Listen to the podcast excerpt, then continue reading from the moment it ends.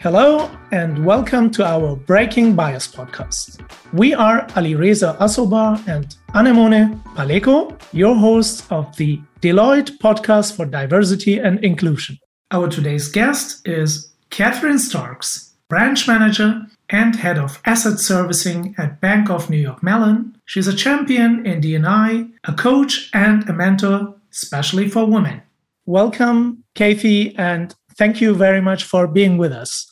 Would you like to please introduce yourself? Thank you very much, Alireza. Well, as you can perhaps hear, I'm English, but I've actually lived in Germany for 40 years, and this is my home here in Frankfurt. And I have worked for BNY Mellon now for three years. And my, my job at BNY Mellon is that I am head of asset servicing and I look after clients and I'm responsible for growth in the business. And as a sideline, I'm also extremely passionate about supporting and mentoring younger women, and in particular, women who have recently been promoted into a leadership role. And so I spend quite some time on the job, but also outside of my work um, doing that. And additionally, I'm married to an American, and I, am mentioning it because I'm married to an African American, and I have two lovely children, age 19 and 26. Your passion is the topic of diversity and inclusion in organizations. How come you are so passionate about the topic of diversity and inclusion? I think I've had a lot of experience working in a number of small and large organizations throughout my career. And, and I've also experienced discrimination, and, and I know we're going to talk about that later. But I've also observed discrimination, and I found myself getting really infuriated by it and realized that the person who has to do something about discrimination is all of us. We can't wait for somebody else to solve this. And, and that's really why I'm so passionate about it. And I really want to say at this point, I'm not just passionate about diversity and inclusion for women, but just feel that we are more successful. And I just feel this, this is common knowledge. We're more successful in diverse organizations. And each different voice that comes into a team or a system adds value and wants to be heard. So to exclude certain people is just stupidity from a business point of view. I, I feel like a friend of mine once said, diversity is being invited to the ball and inclusion is being asked to dance. And I think we have a, a third job to do, and that is to accept people who dance differently than us and bring them in and hear them regardless. Katie, I think that's a really great and strong statement, and I can fully agree with you on that. And my ambition as a young lady or young woman is especially to also be in a leadership role and uh, have a diverse team. And I think your attitude to DEI is very so so rare. That's so so sad to say, but I have to to say that it's so rare because not everybody's thinking like you, but to inspire the other ones or our listeners in our podcast. So, can you give us a little insight into your private life and your private commitment? So, what is bringing you joy when you think about your engagement of DEI or for DEI?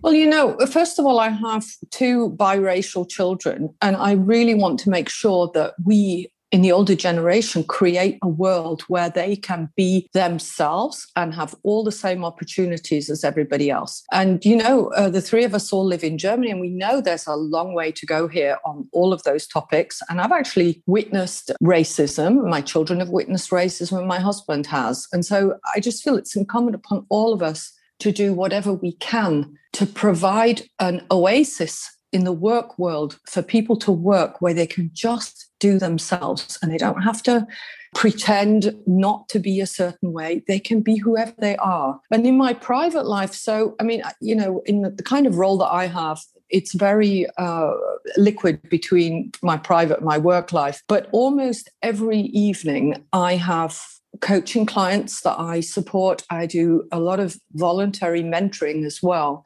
And one of the topics that always comes up is helping people to build their confidence to succeed, even when they have been told, whether directly or indirectly, that there's something not quite right about them, how they are. And one of my roles in life is to build their confidence or to help them to see that they can do anything that they want to. And I I get my energy from that. So even after a long day at work, I'm really happy to coach and mentor in my spare time as well. I'm very impressed by your statements, even though your engagement is very well known to me. Kathy, you are nominated as a role model by the Fundswoman in 2020 for your successful work at BNY Mellon Germany to increase the proportion of women in management positions. Tell us how that came about and what are you doing at the BNY Mellon in Germany, especially on this topic? So, I'm very fortunate in that BNY Mellon has very, very clear expectations of diversity and inclusion when we recruit, when we promote, and it is a huge topic for all of us and we're all we all have targets to achieve certain goals. Nonetheless what, what i had observed was that even though we have a policy we have a policy that actually states that when you have a job free that you have to ensure that you have a mixed slate of candidates. So that means if you have a job say in human resources where we typically have many female applicants you also need to have male applicants. Where you have typically only male applicants you have to ensure that you have at least some female applicants and we had a situation last year where there was a role that was being advertised, and I was told we can't find any female applicants. Can you please interview these two gentlemen? And I just said, let's look further. Let's, I'll do the interviews when I have a mixed slate. And just by simply refute, well, refusing, just by simply saying that I was going to insist on having a mixed slate of candidates. We ended up searching further because the initial reaction was, well, there's nobody in that role in the market. And I said, well, of course not, because no women are getting an opportunity to be in that particular role. So we need to find women who can grow into that role. And uh, a few months later, an application and we had an application from a woman who we hired and she's been a fantastic hire. She's a, an excellent candidate, and I can't imagine anybody that would have been better than her, man or woman. And then just more recently, we had a very similar situation. We were looking for somebody. I was told, I don't have any applicants. Here are the two men that have applied. Can you please interview them? And I said, No, I'm not going to interview them until I have women. And they said, yes, but we're desperate. We need to fill this role. So I went out on LinkedIn and I reviewed the job description that we were using and realized that it hadn't been written with a woman in mind. So it, we have special processes that we run our job ads through. I'm sure this is something everybody's familiar with, but it needed some more tweaking. It needed some very specific thing elements that I know as a woman will make you either apply or not apply. And the other thing I did, I went around the organization and picked some women and spoke to some women and said, why don't you apply for it? This would be a great fit for you. And one of them, in a very typical manner, said, Well, I don't think I'm qualified for it. And I said, Apply anyway. You would be great in this job. And indeed, she's the one who got the job. So just by putting in extra effort and just not accepting that there are no female applicants, we can change the world. But what I will say is, I'm always really saddened by the fact that I don't see men expending as much energy on this as I as women do. It's always the women fighting for this, and that's one of my greatest wishes is for men to get more engaged in understanding that it will be to their benefit if they had more diversity in their teams.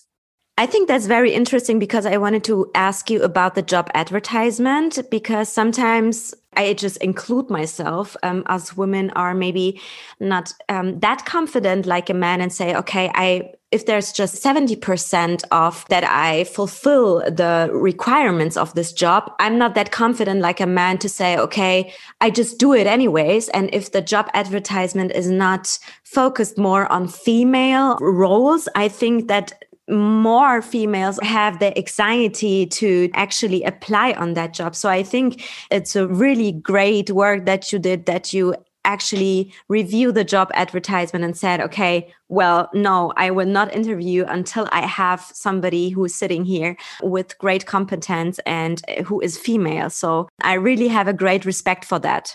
So if Me you're too, thinking about, too, sorry, Thank I said, you. I said, me too, by the way.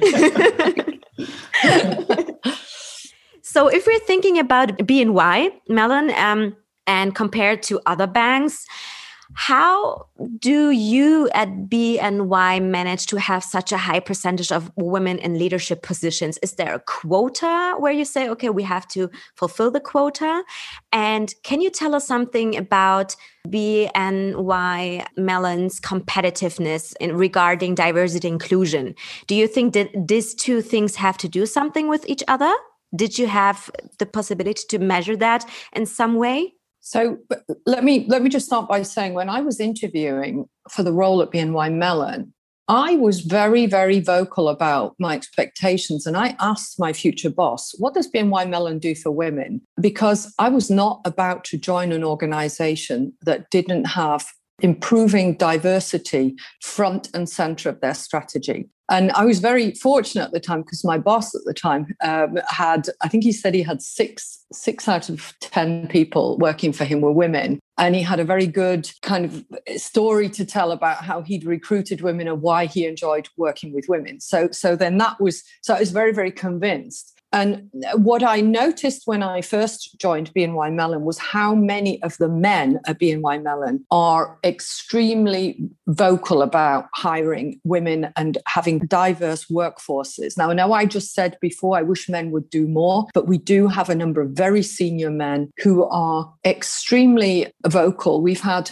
for instance, men who've refused to sit on panels unless there are women on the panels. And I love that. That's such a statement. Wow. And um, the other thing at BNY Mellon is that you are given permission to uh, insist on diversity and inclusion. It is part of our DNA, and it, and it really is. I mean, it doesn't matter what uh, group you belong to, whether it's LGBTQ or whether it's disabilities there's a sense in the organization that you are welcome and that we want you at our table and we want you in our conversations. In fact, one of our mantras is who's missing in this conversation. And indeed, I'm convinced it makes us more competitive because you've got um, you've got different perspectives. I mean, we have a number of uh, African American women. We have a number of, of other, you know, nationalities, people who think differently we have a really broad mix across our company, but especially in our senior management. And I think it makes a huge difference. And actually, you know, our clients insist on it too. When we have RFPs now, that's one of the questions that we get asked. And we get a lot of positive feedback from the market. And in fact, people asking us, as you just did, how do we do it?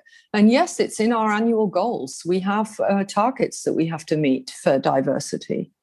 Actually, I very much like the idea. Uh, at the end of, of the day, it's not about the m- single minorities that you have in, in your bank and uh, we have in our company.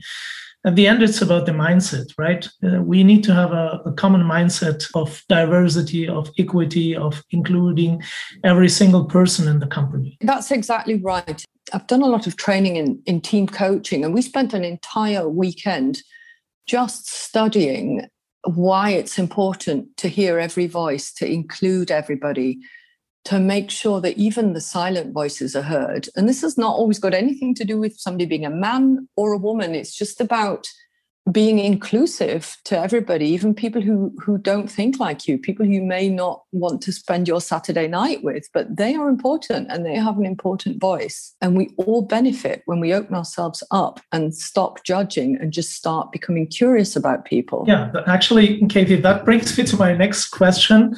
But before I ask you the question, I just want to say with our Breaking Bias podcast, we actually want to sensitize employee, but also people outside of the company to the bias that each of us more or less carries within ourselves. I know that you are uh, one of those people who actively and regularly work on your bias. So I know that that you're doing this. Tell us more about that. Tell us um, uh, uh, why. I mean, what are you doing in this case to to um, and somehow manage your bias, and why is it important for you and actually if i can mm-hmm. also add in uh, into it what are the implications of unconscious bias and stereotypes for women in leadership and uh, how do you think you can get a bias free organization uh, in your bank oh gosh yeah so i mean i was uh, made aware of those Harvard implicit bias tests probably about 20 years ago.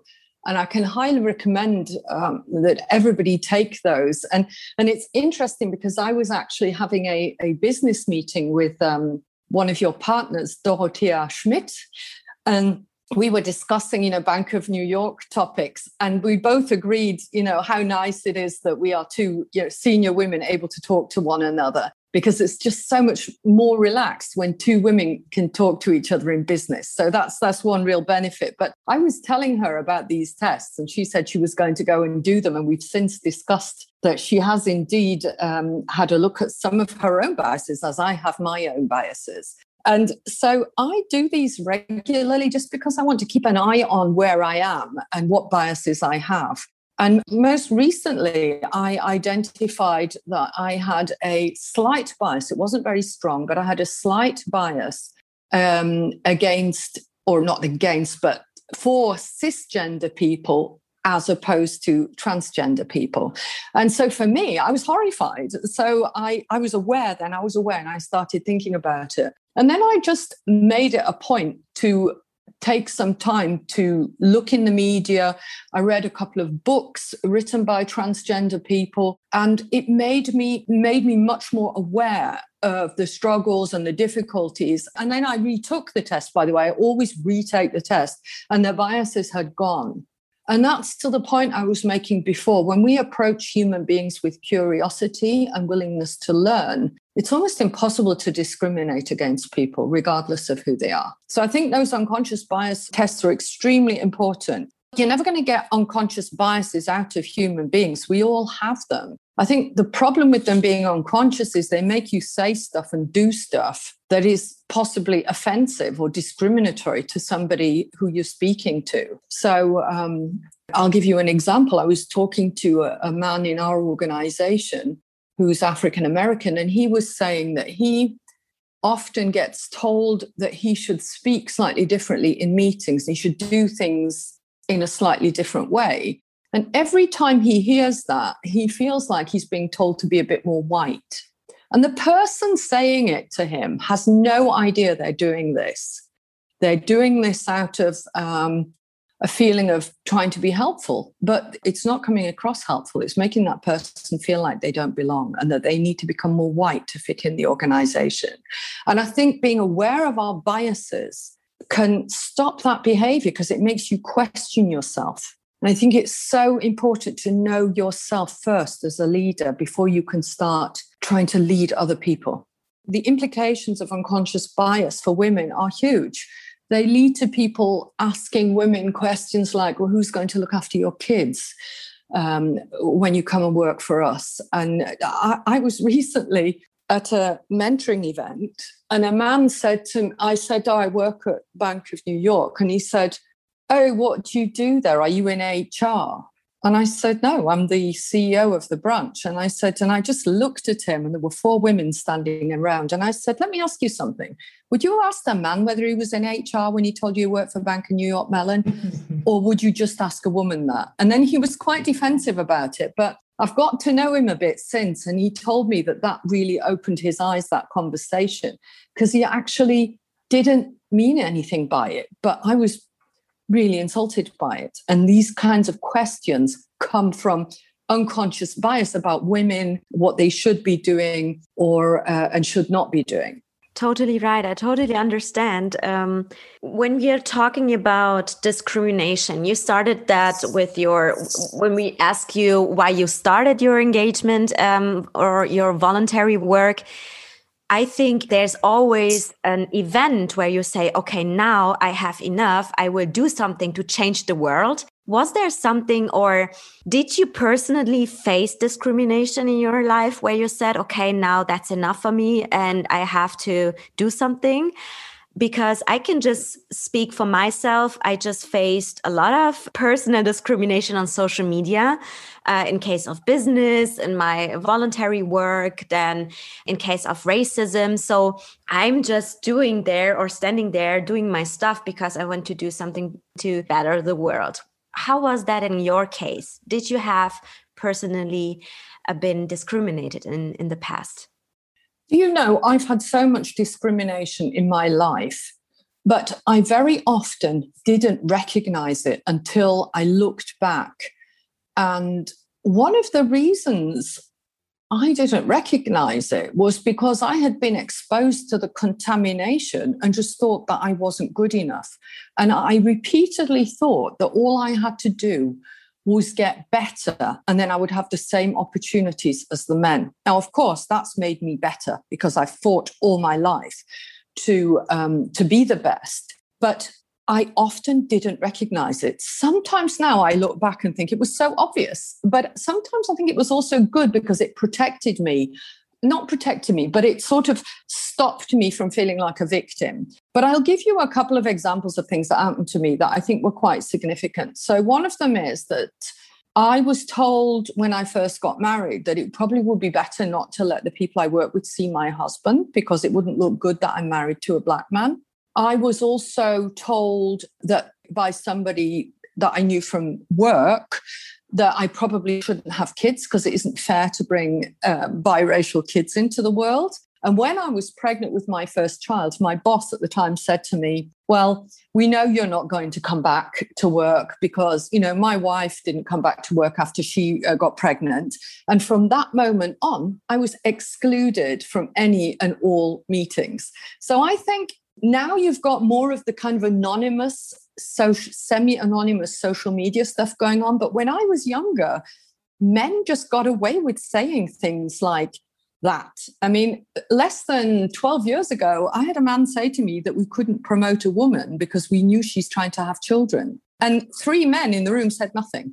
So I've had a lot of discrimination. I've had a lot of situations where the boys were out on the golf course or in the strip club making all the decisions and the women weren't invited. I've seen a lot. And that's why it's so, so, so important to me to help other women. And this um, quote that I read is, to, you know, be the woman you needed when you were younger really resonates with me because I think just with a bit of help and a bit of reassurance, uh, women can actually do anything they want. I totally uh, agree with you on that. Katie, uh, let me ask you another question in this direction. So, Anemone just mentioned um, probably the time has changed. The discrimination before was more in another way than today. Today, you have the social media, and people can hide behind and discriminate others. I, as a man, or many men outside are listening to us, what is our duty? What can we do to somehow support in case of discrimination, especially for women? So, my first recommendation is for, for women to choose a partner that does half the work or a bit more, depending on who does what job. And so, my, my recommendation to you as, as a man is do half the work at home. Don't be in that situation where your wife is coming home from a job exhausted or she's been online all day and then she's got to do kids' schooling all by herself and do the laundry. So that would be my first recommendation is for men in their private lives to be a 50% partner to their wives. I was very very lucky that my husband stayed home and actually looked after the kids while I was working. So that's the first thing. And then at work, just remind yourself that this is not something that's happening temporarily and it's all going to fade away. Women, and not just women, but diversity is here to stay and it's going to grow. And it's only fair. The playing field is leveled, and women have an equal chance when they apply for a job or apply for a promotion to get that promotion. And I think also men have to stop looking at women who think differently and make assumptions that that's less than. Women think differently than men in some cases. Different nationalities think differently in some cases. And that is what makes us all, that's what makes us all great. I remember I used to work for Euroclear and the CEO of Euroclear, Lieve Mostrey, I remember once saying to her that I thought it would be great if we could introduce a mentoring program for women and she looked at me and she said, I'm not doing it. I'm not mentoring women and telling them that they're not good enough. Women don't need to be changed, women just need to be accepted. And I was really humbled when she said that because she's right. Why are we mentoring? I mean, I do it anyway because I know that it's helpful, but We don't mentor young men on how to be in a leadership position like we do women. Why not? We're sort of giving a subliminal message that women need to be slightly altered to be acceptable in a leadership position. And she made that point very well. I also want to mention that I worked for five years here at Deloitte, but even before that, at my studies, I had always the problem that if I had the same competence like my male team partner, I was always being seen as a competitor, not as a team partner. And I think when a man, not all men, but a few of them, if they see, okay, there's a strong, confident woman who has the similar competences like me, he suddenly immediately uh, sees the woman as a competitor and uh, tries to bring her down kind of ways with these kind of questions these these unnecessary question you you mentioned before like what about your kids? and and this and that. And i have the feeling that this need to be changed in future that uh, we all have the same chances for the same positions. But it's just my personal opinion. I don't know what you think about that Completely agree. I mean, those are very sort of fearful, weak men who display that type of behavior. And I'm not sure we need people like that in our leadership, in our organizations. I work with some extremely strong men who are you know doing half the housework at home they're um, not making any difference between men and women and i think we also need to make it very clear that that sort of toxic male behavior is just not welcome in our organizations. I, you know, I love working with men and I love working with women. And the type of men that I like are the ones where I know they're going home and and being a decent partner to their to their wife and encouraging their wife in her career. Those are the kind of men I think we need in our organizations. And that kind of toxicity, I just feel like it's not going to last because if they work for women, then they're not going to get away with that for very long, are they? Totally true, right. true, true, please let me just add uh, from my point of view i think we men of course we need to be an ally and we need to have more courage and and speak up to support the women. Mm-hmm. whether it is in the organization itself or nowadays in social media it's very important that men speak up so that uh, we show not all men are like some of them who are discriminating. You know men are on a journey as well, along with the women, and we all are learning. And I have met so many incredible men who fight for women. You know like you ali reza you're really you're recording a podcast now where you've got to listen to us make comments about men and you're not defensive about it.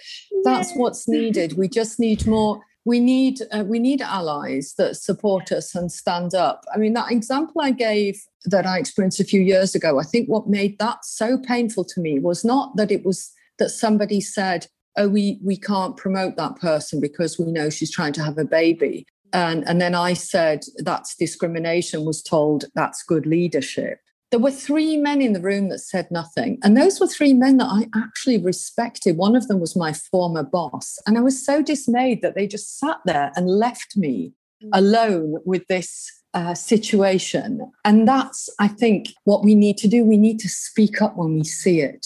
Katie, at the end, um, I can't dismiss you without asking you, as a successful woman, of course, for your recommendation for women in professional life and careers. What tips do you have for women, you know, who decide and would like to go their own way in the corporate world? Is there anything that you would recommend?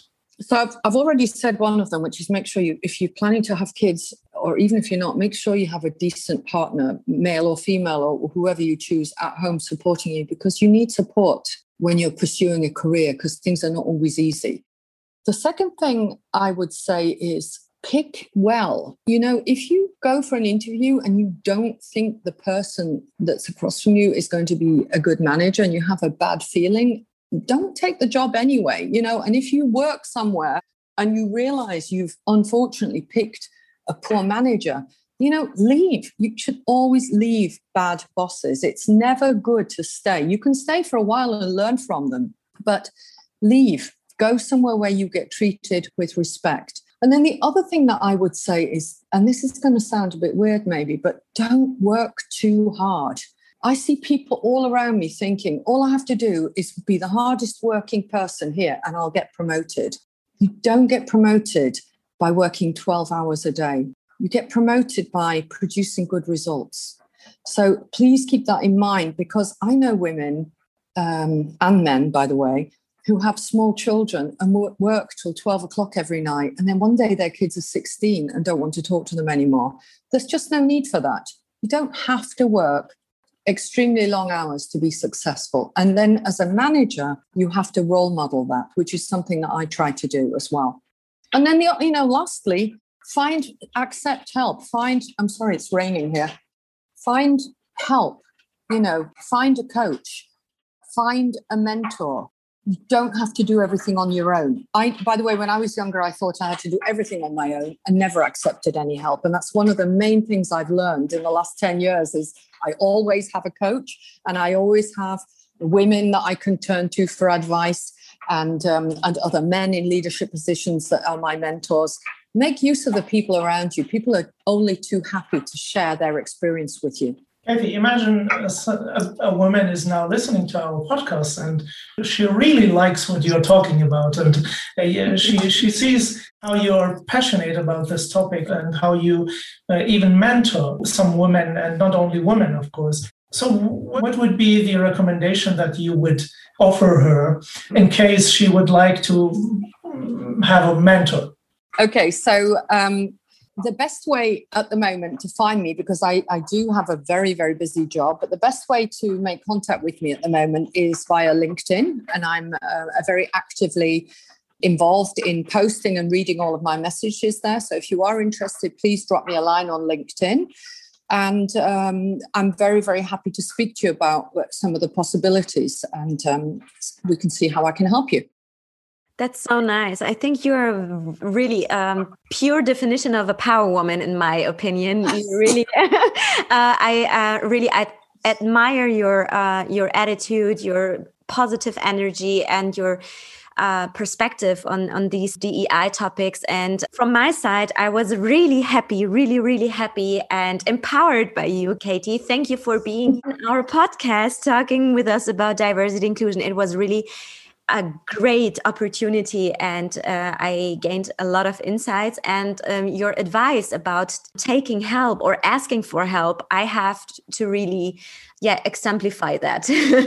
Because I really have that problem never asking for help and i think that's a big problem in my case. But i would do that in future of course. Well you know where to come Definitely. I didn't want to mention that now in a podcast, but uh, you should check your DMs on LinkedIn. Please let me add, Katie. Uh, also, I am very honored to have you in our podcast. Thank you very much that you took your time. I know that we, you know, very shortly, yeah, very shortly contacted you to to be in our podcast. Thank you very much for being with us. Thank you very much for answering our questions and hope to see you and to listen to you and, and to talk to you again. Thank you both so much. It was a great honor and a great pleasure to get to know you both. Thank you. So, dear listeners, thank you for listening to our cool podcast with Katie. You can find her LinkedIn profile in our show notes. You can just click on the link and get to know her, chit chat with her about different topics. You heard about her um, passion. So just reach out to her. I think she will be really happy to get in touch with you. And yes that was it. Our breaking bias podcast by deloitte. We were happy that you uh, listened to us and you will find the podcast on our website breaking bias by deloitte or on spotify apple podcasts and other important podcast platforms. Wish you a great day and Listen to us very, very soon.